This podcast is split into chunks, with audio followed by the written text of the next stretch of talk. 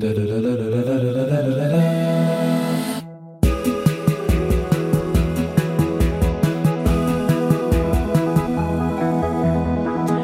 à tous et bienvenue dans cette embellie réalisée par Juliette Gou, préparée par Arnaud Jamin et mise en musique par Juliette L'Orphelin. À la technique ce matin, Jérôme Ragano.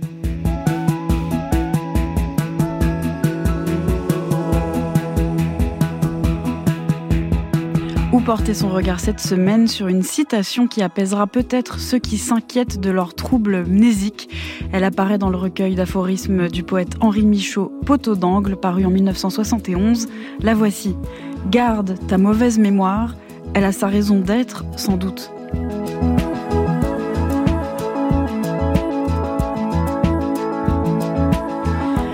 Actrice franco-britannique à la grâce mythologique, notre invitée a la particularité d'avoir intégré deux fois en 2006 et en 2020 la troupe de la comédie française.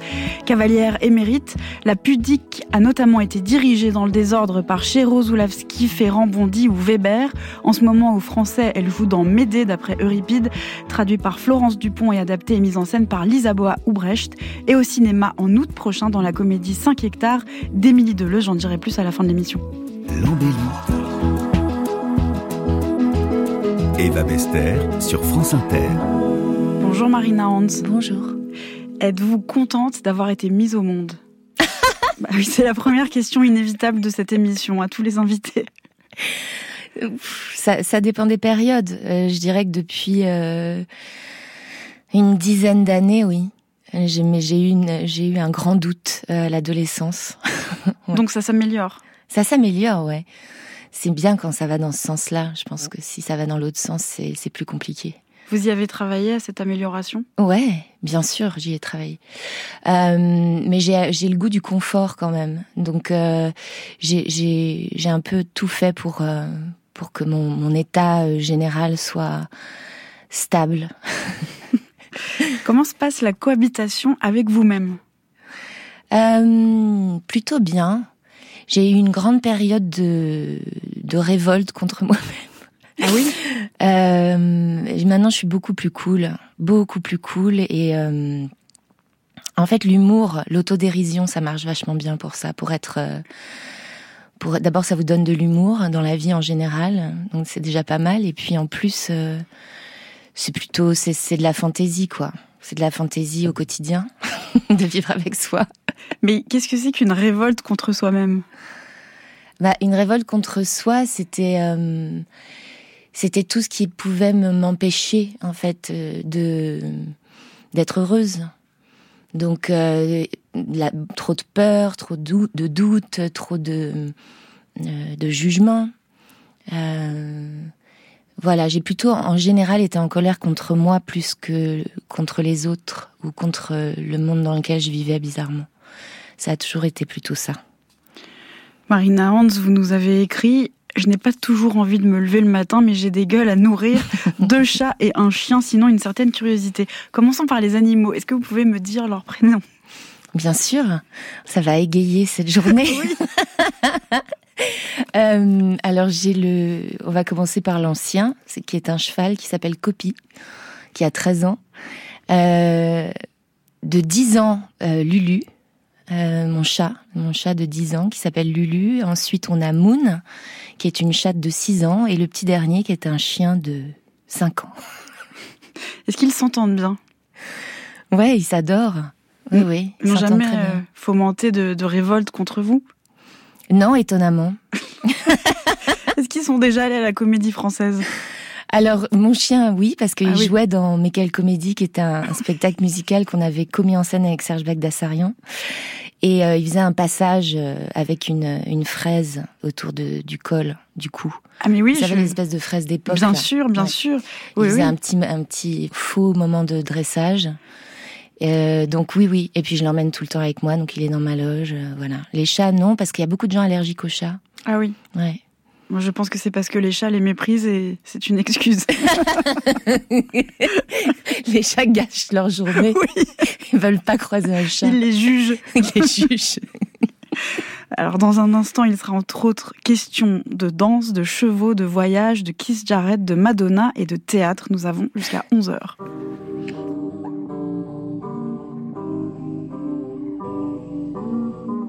Mes sentiments sont des instruments de torture quand mon ami me manque de suspicion en allusion. Ces illusions ont brûlé devant. Et maintenant que les gens changent, j'ai changé de nom ou devenir un homme. Je suis plus personne, je suis en exode. Ce qui m'impressionne, c'est que plus personne ne me téléphone pour mes anecdotes. Comme si je suis recherché par Interpol, par Interpol, comme une idole. Les temps passés, baby doll. Je tourne mal, je tourne mal. Je déjà en bas, une yakuza, une perle ultra brutale. Je déjà en bas, je déjà en bas. Mes sentiments sont des instruments de torture quand mon ami me manque de suspicion en allusion. Ces illusions ont brûlé devant. J'ai changé de nom ou devenir un homme. Je suis plus personne, je suis en exode. Ce qui m'impressionne, c'est que plus personne ne voit ma gueule. Je me sens si seule, tout le temps en deuil. La vie m'écoeure, je suis de rancœur et j'ai mal au cœur. Cherche mon âme sœur et j'ai mal au cœur. Antidépresseur, il fait chaleur, nuit de douceur. Je suis putain chanteur, pourquoi me faire croire Je suis à la hauteur, Mes sentiments sont des instruments de torture quand mon ami me manque de suspicion en allusion. Ces illusions ont brûlé devant. Et maintenant que les gens changent, j'ai changé de nom ou devenir un homme. Je suis plus personne, je suis en exode. Ce qui m'impressionne, c'est que plus personne ne veut voir ma gueule.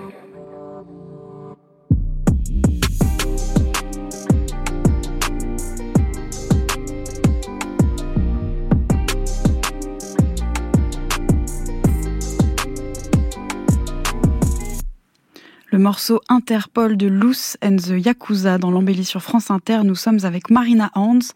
À la question quel changement aimeriez-vous dans votre environnement? Vous avez répondu J'essaie de me modifier moi-même, de m'améliorer, je commence par là. Ça m'a évidemment fait penser à la citation de Gandhi, commence par changer en toi ce que tu veux changer autour de toi. Vous avez réussi à vous modifier Véritablement? Euh, c'est euh, c'est c'est un petit chantier, hein. Ah, Moi, je trouve que c'est un gros chantier de se modifier soi.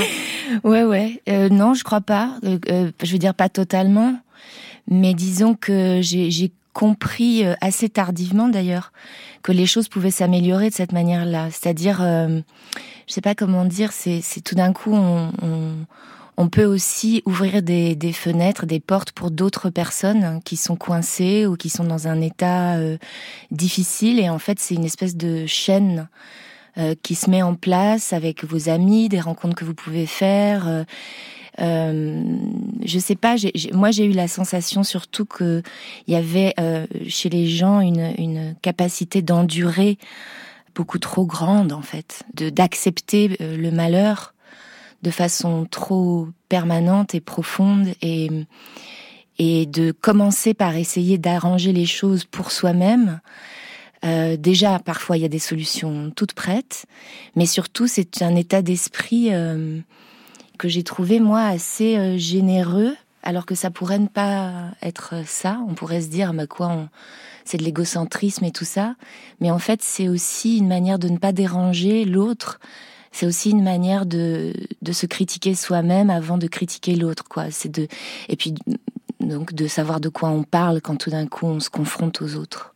Là, vous voulez dire ce qui pourrait être pris pour quelque chose d'égoïste, c'est-à-dire Ouais, se s'occuper de soi et essayer de Ouais. trouver des solutions pour soi. ouais. Moi, je trouve ça plutôt élégant. Enfin, je veux dire, ça veut dire Voilà, que moi c'est ma vision à des l'autre choses. euh, votre fardeau, en fait. Oui, parce que je sais pas si on peut vraiment prendre soin des autres si on est soi-même euh, dans un sale état. Qu'avez-vous amélioré, par exemple? Alors moi j'étais très très timide. J'étais un peu enfant solitaire et tout ça, très timide et donc dans le relationnel, c'était toujours un peu compliqué. Et j'étais une solitaire contrariée parce que j'avais vraiment envie de de rencontrer les gens, mais cette timidité, elle passait beaucoup pour euh, finalement une froideur et de l'arrogance. Donc il y avait une espèce de malentendu, euh, même quand j'étais très petite, quoi, où j'étais un peu la fille prétentieuse dans son coin, qu'on n'avait rien à foutre, alors qu'en fait, euh, j'étais juste pas tellement capable de communiquer à ce moment-là. Et donc euh, ça, j'ai travaillé là-dessus pas mal. Et, euh, et, aussi en m'immergeant dans... Moi, j'ai toujours travaillé finalement en équipe, que ce soit au théâtre ou même quand j'étais sportive. Euh, j'ai toujours travaillé en collaboration avec les gens. Et c'était un souhait que j'avais. Et je continue encore à travailler à, la communication, en fait. À dire ce que je pense, à, à pas avoir peur, euh, à être euh, je parle encore un peu lentement, mais, mais comment dire, à être euh, beaucoup plus proche de moi et pour qu'il n'y ait pas cette espèce de malentendu qui m'isolait pas mal quand j'étais euh, plus jeune. Ouais. Est-ce que, Marina Hans, vous avez une idée de ce que vous aimeriez améliorer dans les années à venir? Il y a énormément de choses, quoi. Il y a petite échelle, grande échelle.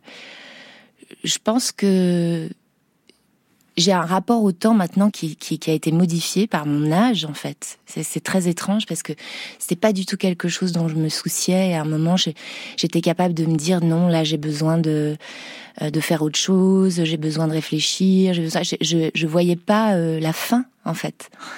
Et maintenant, euh, j'aimerais, enfin j'ai déjà commencé, mais j'aimerais vraiment vivre plus pleinement d'un point de vue artistique, d'un point de vue humain. J'aimerais voyager. Je me rends compte que je suis pas du tout vue euh, la planète, quoi. Des choses comme ça, en fait, je, je me dis, je vais accélérer le rythme. je vais accélérer le rythme. Euh, et puis rencontrer des gens, enfin m'enrichir, quoi. Euh, voilà. Le jeu aussi a opéré des changements en vous. Vous dites à propos de Phèdre, euh, mise en scène par Patrice Chéreau, euh, que la pièce vous a fait grandir un peu. Je vous cite, j'ai dû apprendre à savoir honorer la chance, à ne pas perdre mon temps en futilité de stress. C'est colossal comme apprentissage. Oui, oui, mais moi, le stress, ça a été mon grand démon. Euh, après, c'est quelque chose qu'on partage tous. Donc c'est pour ça que je parle de ça, parce qu'en fait, même en étant actrice, je veux dire, j'ai exactement les mêmes je suis avant tout une citoyenne, une femme, euh, donc euh, on peut se parler tous des mêmes choses. Et c'est vrai que euh, c'est vrai qu'il y a des choses qui peuvent changer. En fait, il n'y a pas de fatalité, je crois, par rapport à, à, certaines peurs profondes, à certains troubles psychologiques, à certaines douleurs et même blessures. Enfin je, je, je, je, suis plutôt une grande optimiste, quoi. Voilà. Comment est-ce qu'on l'apprivoise, euh, ce stress, par exemple, pour parler de quelque chose de très partagé? Je crois que ça se traverse. Je pense que le, drame, euh, par rapport à tout ce qui est justement euh, désagréable ou handicapant ou extrêmement violent à vivre, c'est de vouloir le contourner.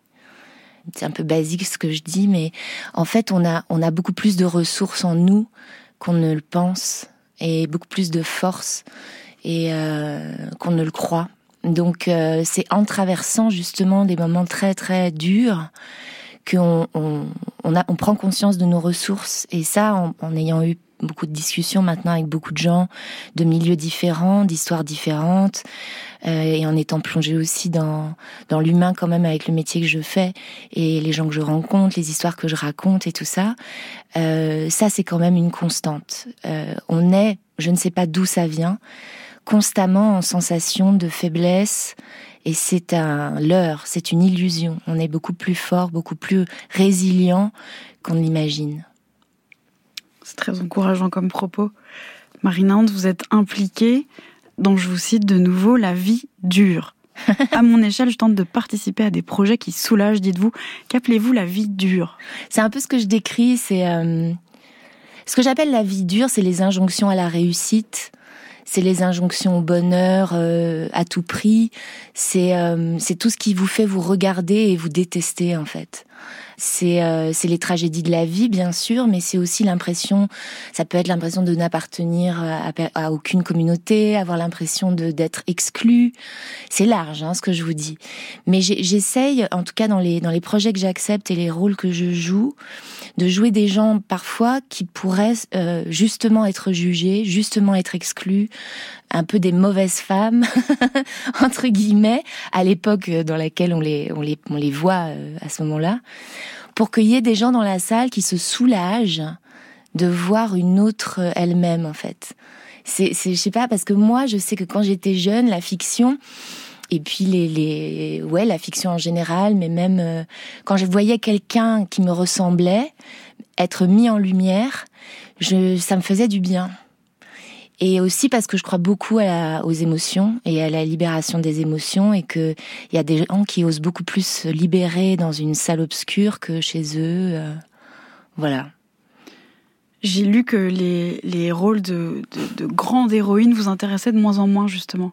Oui, mais parce que j'y crois pas tellement, en fait. Je sais pas comment expliquer. Je pense que c'est parce que c'est la fantasmagorie qui y a autour de, de, de l'héroïne, euh, mais qui est en train d'être déconstruite euh, progressivement d'ailleurs, qui est en fait un leurre, qui est une espèce de, projection comme ça, idéale. Euh, et que je, je, pense que c'est la vie de personne en fait tout ça et que même maintenant dans les représentations euh, fantastiques des héroïnes sont toujours euh, des femmes qui ont traversé des choses très difficiles etc donc d'être une espèce de, de jouer une icône ou de jouer quelqu'un qui une, une, représentation de la femme qui serait je sais pas irréelle pour moi qui me je, je, je ça m'intéresse pas du tout en fait. Je vois pas ce que je peux faire de ça en fait.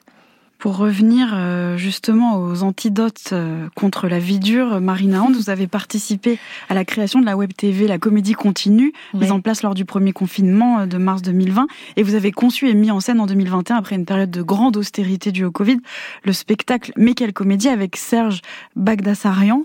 C'était très joyeux. Est-ce que l'apport de joie et de légèreté dans un monde qui s'appauvrit de ces deux qualités de plus en plus peut être vu comme un engagement? Alors il ne faut pas confondre avec le divertissement. Euh, moi, j'aime la joie euh, consciente, j'aime la joie profonde. Euh, euh, la joie euh, qui peut amener aux larmes, de la même manière que que ce spectacle a quand même été conçu euh, dans un, un, contexte apocalyptique. On était tous quand même dans un état assez mélancolique. Il y avait des gens autour de nous qui étaient dans des situations très graves. Donc j'aime la joie de la vie, enfin c'est-à-dire le, le, dans l'idée de la sève vivante quoi. C'était un spectacle pour nous qui devait donner envie de danser, mais dans, dans, enfin, dans une perception assez euh, primaire de l'envie de bouger, de l'envie de chanter, de d'être heureux d'être là, de se sentir euh, en vie en fait. Euh, j'emploie un peu des grands mots, mais parfois pour obtenir ça, ça passe par des choses toutes simples. C'était de créer une sorte de, de, de, de conscient collectif de la situation dans laquelle on était, et puis quelles étaient un peu toutes nos madeleines, c'est-à-dire toutes les chansons qu'on aimait. chanter donc dans la culture pop, dans la culture anglo-saxonne, euh, euh, chez les poètes, chez les, chez, enfin voilà, un peu partout, une espèce de melting pot, quoi. In olden days, a glimpse of stocking was looked on as something shocking, but now God knows anything goes. Good authors too, who once did better plays, now only use for letter words, writing prose. Anything goes. The world has a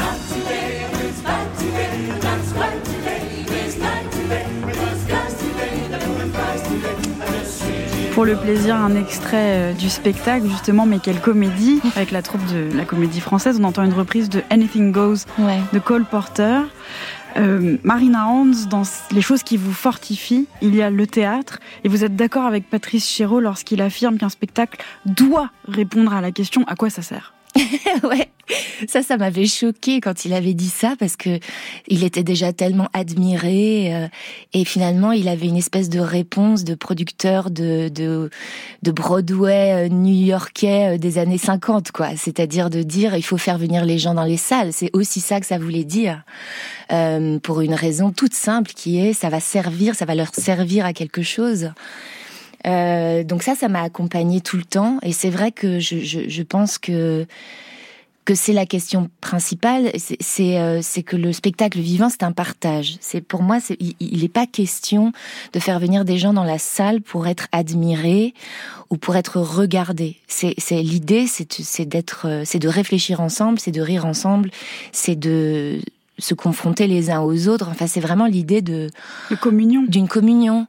Euh, donc si ça s'est raté, ça pour moi c'est terrible évidemment, mais je me suis rendu compte avec le temps qu'il y avait quand même euh, le public est très divers évidemment Et donc c'est assez beau de s'apercevoir qu'avec le temps, on peut trouver, enfin les œuvres peuvent trouver leur public. Euh, c'est-à-dire euh, s'il y a un échec immédiat de cette de ce côté-là, en fait, avec le temps, par moment, ça se renverse complètement et, et, euh, et, et finalement on trouve cet état de communion quand même. Je crois que vous entretenez un rapport très physique et viscéral au théâtre. C'est vrai, mais je sais pas, c'est c'est euh, bon, c'est après c'est l'adrénaline aussi de ce moment-là, c'est l'idée d'un oui que j'espère toujours qu'on va passer un très bon moment quoi, et moi et les spectateurs et mes partenaires et euh, soit qui, qui ouvre, comme je disais tout à l'heure, une sorte de, de, de porte à, à, des réflexions ou à une libération d'émotions. Euh, c'est quand même le seul espace dans lequel on a, on a la possibilité d'arrêter le temps. Euh, dans une société où tout va toujours tellement vite, euh, il y a quelque chose pour moi qui est euh, qui est super audacieux avec le spectacle vivant. En fait, euh, on prend un peu en otage les gens quand même. On leur interdit de regarder leur portable. Dans les théâtres, on peut pas manger. Je sais que dans certains espaces de comédie musicale et tout ça, par exemple, les spectateurs ont le droit de manger maintenant, comme au cinéma. Donc il y a il y a un moment donné, il y a cette idée de allez, assieds-toi, tais-toi et, et regarde toi-même, euh, regarde-toi toi-même, regarde le monde, réfléchis, enfin prends un temps pour toi, quoi.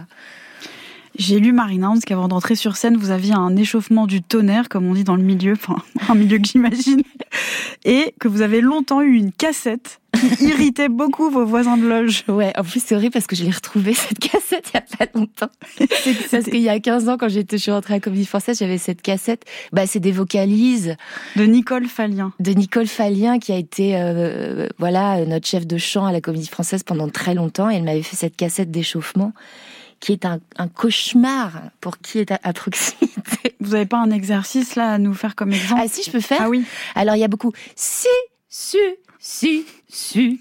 Et il y a beaucoup oui, oui, oui, oui, oui, oui, oui, oui. Et des mots comme viens-tu, viens-tu, viens-tu, viens-tu. J'y arrive à peine. Mais c'est beaucoup des phrases genre oui, oui, oui, tout va aller, ça va bien se passer. C'est vraiment des espèces de... C'est ridicule et c'est atroce pour les gens qui veulent se concentrer. Euh, donc voilà. je suis un boulet pour ça. Ah non, moi je viens, je viens. Ma vraie passion du cheval, et bon, qui date de l'âge de 7-8 ans, genre, je sais pas d'où elle vient exactement, mmh. parce que mes parents n'étaient pas dans les chevaux, et donc je dirais qu'il faut avoir un psychanalyste, quoi. Rien ne me prédisposait à ça, quoi. Mais c'est vrai que c'est un animal qui m'a toujours fasciné, quoi, dès l'enfance, voire même une certaine peur au début, et bon, une fascination, une vraie fascination, quoi. Peut-être la principale chose que m'ont appris les chevaux, c'est d'abord apprendre à écouter, quoi faut apprendre à analyser, apprendre à comprendre, quoi. Donc c'est une leçon d'écoute, quoi, avant tout. L'écuyer, metteur en scène et fondateur du théâtre équestre Zingaro, Bartha Bass au micro de Philippe Bertrand et Hervé Pochon dans l'émission Zinzin en 98 sur la chaîne.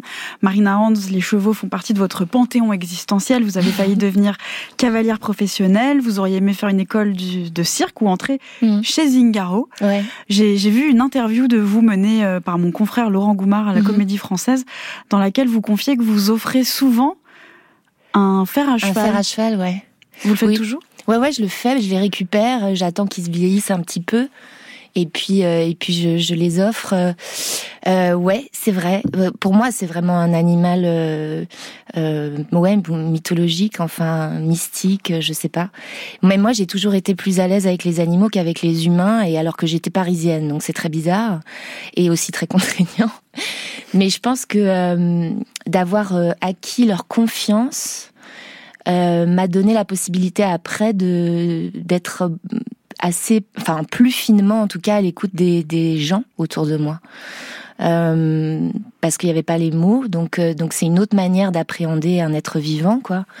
Et le fait que que ce dialogue-là était extrêmement facile pour moi quand j'étais toute petite, après ça m'a ça m'a éduqué en fait. Ça m'a ça m'a appris à vraiment euh, considérer aussi les êtres humains en fait. C'est c'est c'est vrai que je parle beaucoup de ça. Après Bartabas il a il a créé vraiment une œuvre.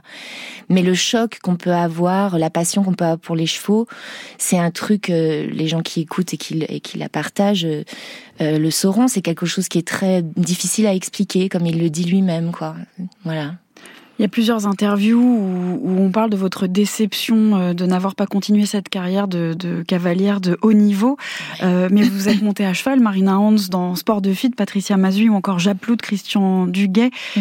Euh, Où en êtes-vous émotionnellement aujourd'hui justement de cette déception? Est-ce que ce n'est pas un espace pour que quelque chose de mieux arrive finalement avec du recul? Si complètement, mais je crois que de toute façon, moi j'ai pas du, enfin j'étais j'étais nulle euh, en compétition, c'est-à-dire que je, mon gros défaut c'était que je gagnais jamais. J'avais toujours une place, euh, voilà, je pouvais éventuellement faire un podium, mais j'ai jamais eu le nerf de la guerre euh, de la compétition. Et c'est quelque chose maintenant que je, qui, qui, me poursuit aussi dans mon métier. Enfin, c'est-à-dire que j'ai pas, j'ai pas d'objectif de compétitif dans ma manière d'être ou de, ou de travailler, même dans ma, mon métier. Et donc ça, évidemment, de vouloir embrasser une carrière sportive de haut niveau sans avoir ce truc-là, c'est impossible. C'est-à-dire moi, je voulais surtout l'harmonie. je cherchais que les choses se passent bien, que ce soit beau, que ce soit euh, sensible. Et j'avais mes entraîneurs qui me qui m'engueulaient à chaque fois en disant mais c'est pas, enfin, avoir la gagne, c'est un truc, euh, il faut absolument l'avoir, quoi. Donc aujourd'hui, je le regrette pas parce qu'en fait, je n'aurais jamais eu. Enfin, c'est de fait, c'était pas dans mon ADN, quoi, du tout. Et c'était surtout que j'avais envie de euh, oui, de, vivre avec un cheval et de, je sais pas, d'aller au, plus loin de, l'harmonie euh, comme ça. Mais je continue à le faire en fait aujourd'hui comme amateur, euh, amatrice, et je prends mon temps et c'est beaucoup mieux. Et puis il y a pas toute cette pression atroce.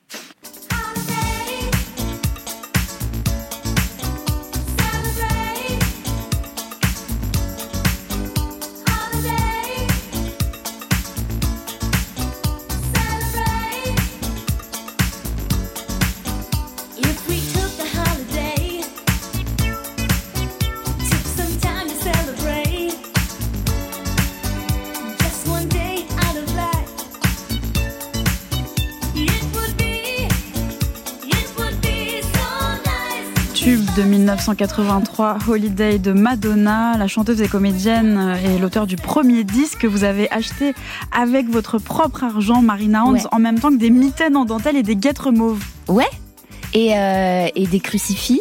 Ah, bien sûr. Et, euh, et je faisais des, des ouais, je m'habillais en Madonna, ouais, bien sûr. Ça a été mon idole assez longtemps. Alors j'étais, j'étais entourée de gens qui étaient plutôt dans un, dans un domaine artistique assez profond, assez comprenait pas du tout que j'ai cette espèce de passion euh, hyper pop. Euh, euh, mais c'était pas grave. Moi, c'était vraiment, je sais pas, c'était c'était la première figure de femme libre dans la culture populaire en fait, quand j'étais jeune adolescente. Vous avez dansé sur des chansons d'elle dans votre chambre?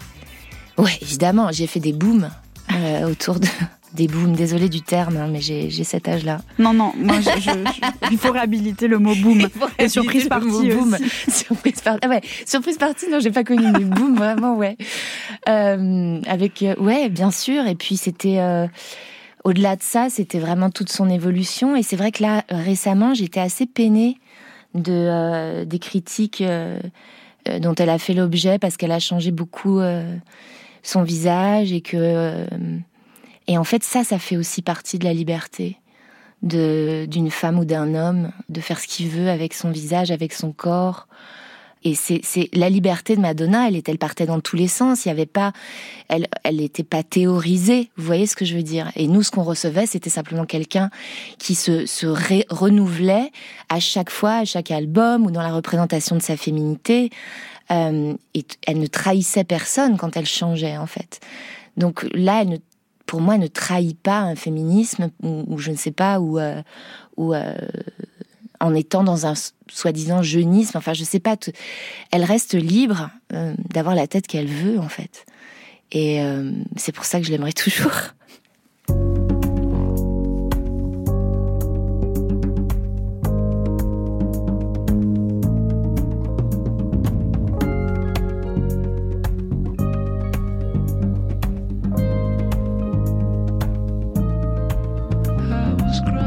Christmas.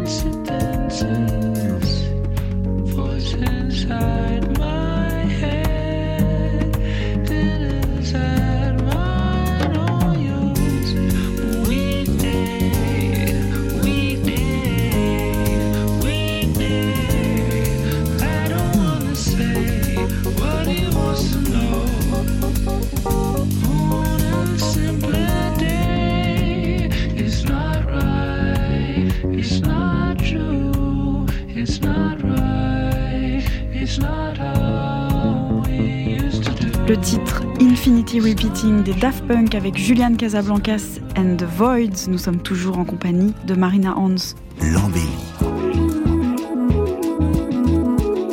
Eva Bester sur France Inter. Maria, Maria, Maria. I've just met a girl named Maria. And suddenly that name will never be the same to me. Maria. I've just kissed a girl named Maria. And suddenly I found how wonderful a sound can be.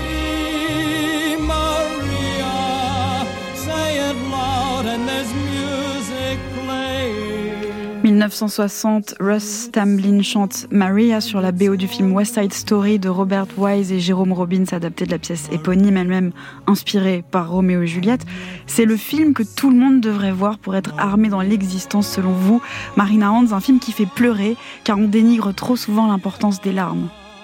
Ouais, et de la beauté aussi euh, dans, les, dans les leçons de vie. C'est-à-dire que, euh, je sais pas, c'est l'exemple parfait pour moi d'une fiction euh, euh, que, que moi je prise particulièrement, c'est-à-dire qui magnifie euh, justement la vie dure, euh, qui magnifie euh, la, la, difficulté de vivre des hommes, des humains, et qui et ça n'empêche pas de pleurer et ça n'empêche pas de d'être émerveillé, d'avoir de l'empathie, d'être euh, et de réfléchir. C'est-à-dire que les, couleurs dans ce film, la musique, les interprètes, évidemment tout est de la fiction, tout est une sorte de rêverie euh, fictive autour d'un drame profond et qui, et qui peut affecter encore des gens aujourd'hui.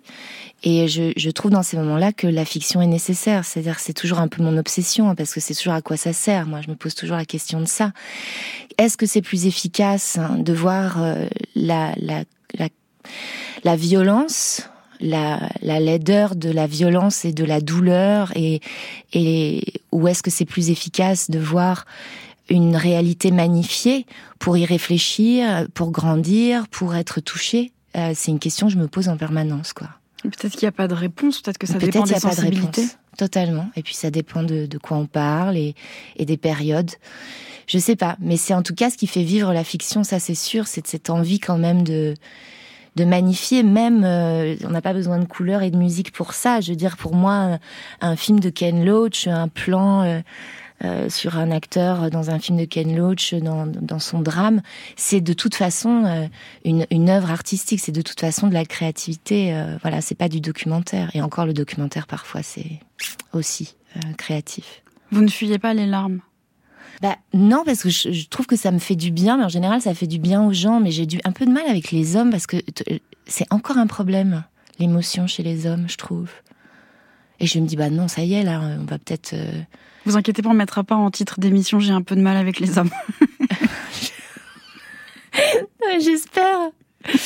Mais j'ai un... Non, mais franchement, j'ai un peu de mal avec le fait que l'émotion soit encore quelque chose d'extrêmement tabou, ou quelque chose qui, euh, qui soit synonyme de faiblesse et tout. Ça suffit, non? Enfin, ça, on a passé le cap là. Je... On sait tous maintenant que c'est extrêmement libérateur, que ça fait le teint rose. Euh, je sais pas. Ouais, parfois les yeux un peu bouffis aussi. Les yeux un peu bouffis, mais c'est toujours. Euh, je sais pas. Je trouve ça extrêmement nécessaire. En fait, c'est comme je sais pas, c'est comme la pluie qui tombe, quoi. Pas tout le temps se mettre un, un bonnet sur la tête.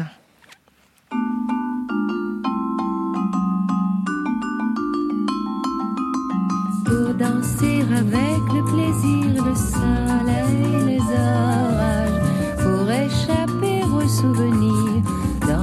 dangereux.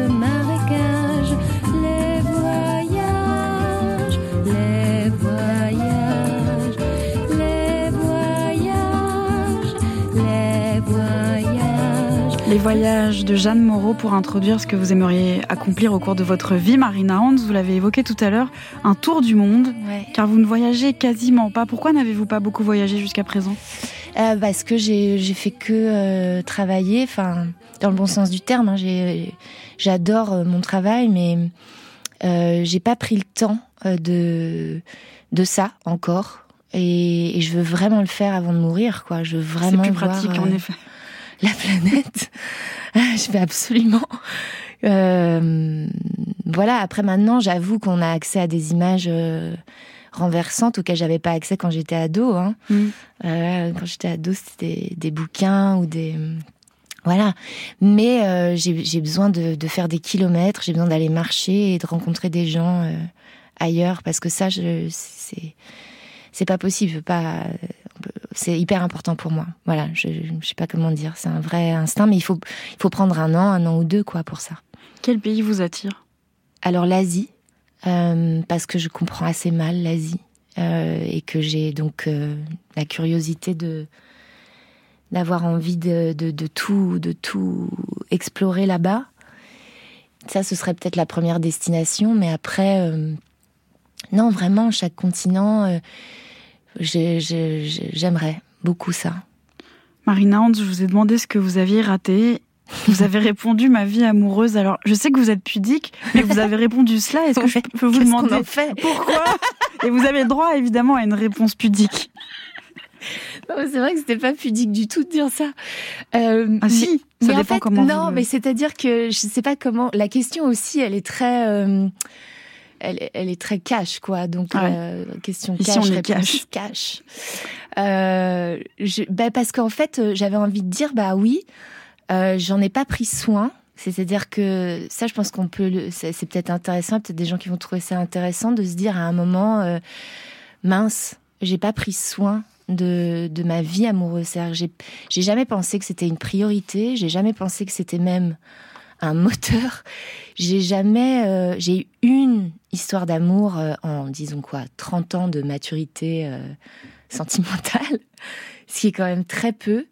Et c'est vrai qu'avec le temps, je me dis, ah, c'était bien quand même. C'est-à-dire, maintenant, je me dis, ben, peut-être que j'aurais dû prendre un peu plus soin de cette chose-là dans ma vie. Mais pendant très longtemps, j'ai vraiment pensé que ça n'avait pas grand intérêt par rapport à tout ce que j'avais d'autre à vivre en fait. C'est-à-dire mes relations amicales, mes collaborations. Euh, euh, j'ai même pas réussi à voyager, j'avais pas le temps de voyager. Donc tout d'un coup, j'ai jamais voulu fonder un foyer, j'ai jamais voulu construire quelque chose. Et pour moi, la rencontre, c'était toujours une espèce de luxe, c'est-à-dire vraiment la cerise sur le gâteau. Mais j'ai pas pris assez soin parfois de à quel point c'était quand même important. Et, j'ai en, référence cette, cette histoire d'amour-là en me disant, ah, c'était quand même bien, c'est quand même important en fait. Donc, euh, mais c'est très récent que je me sois fait cette réflexion. Et là, vous vous sentez prête à prendre soin? Bah oui, parce que là, je me dis, ça fait donc plus de dix ans que que j'ai pas pris soin, que j'ai pas, voilà, et que je me dis peut-être là, euh, ça vaudrait le coup quand même de, de s'en occuper un peu. Marina Hans, je vous ai demandé quelque chose de beau à recommander aux auditeurs.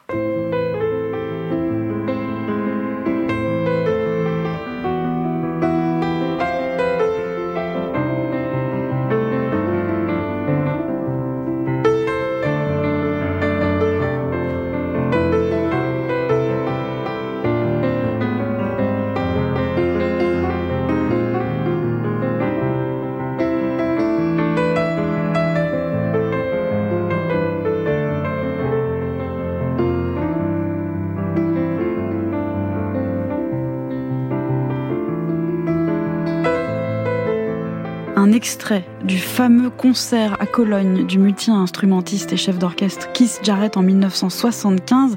Concert, il faut quand même le dire, entièrement improvisé. Mhm. Marina Hunt, vous avez choisi ça, est-ce que vous pouvez nous en parler?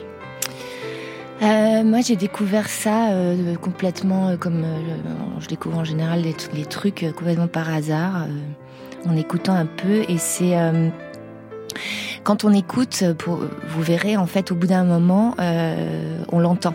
C'est-à-dire qu'on entend ses respirations. On entend par moments, il a des espèces de, de spasmes comme ça, de contentement ou de. Il est complètement pris dans, dans la musique. Et je pense que c'était la première fois que j'entendais ça. Euh, C'est-à-dire vraiment à la fois euh, l'œuvre et euh, l'artiste, quoi. Et euh, je, je me suis toujours demandé si ce que je préférais c'était la musique que j'entendais ou si c'était sa façon à lui de la jouer et la transe dans laquelle ça le mettait, quoi. Et après, c'est sublime, il faut vraiment l'écouter d'une traite, c'est inouï.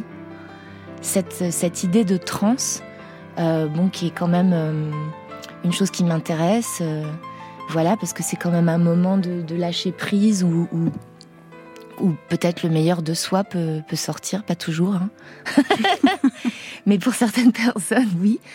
Enfin, pour moi, ça me donne beaucoup d'espoir en l'être humain. Je sais pas comment vous, dire. C'est-à-dire que c'est tellement beau, c'est tellement, ça paraît tellement simple et vivant et euh, qu'en fait, il y a quelque chose quand même de très réjouissant, enfin, qui fait du bien. Voilà, je sais, pas, j'arrive pas à en parler bien parce que en fait, il faut il faut pas des mots pompeux pour parler de la culture. Il faut pas des mots pompeux pour parler de la de la beauté d'un interprète, euh, de ce qu'il fait. Et t- dès qu'on commence un peu, voilà, moi des fois je fais ça, ça m'énerve, mais parce que en fait c'est très simple, c'est c'est très simple, c'est quelque chose de, c'est d'une générosité folle et c'est vraiment le partage de de la beauté pure, quoi.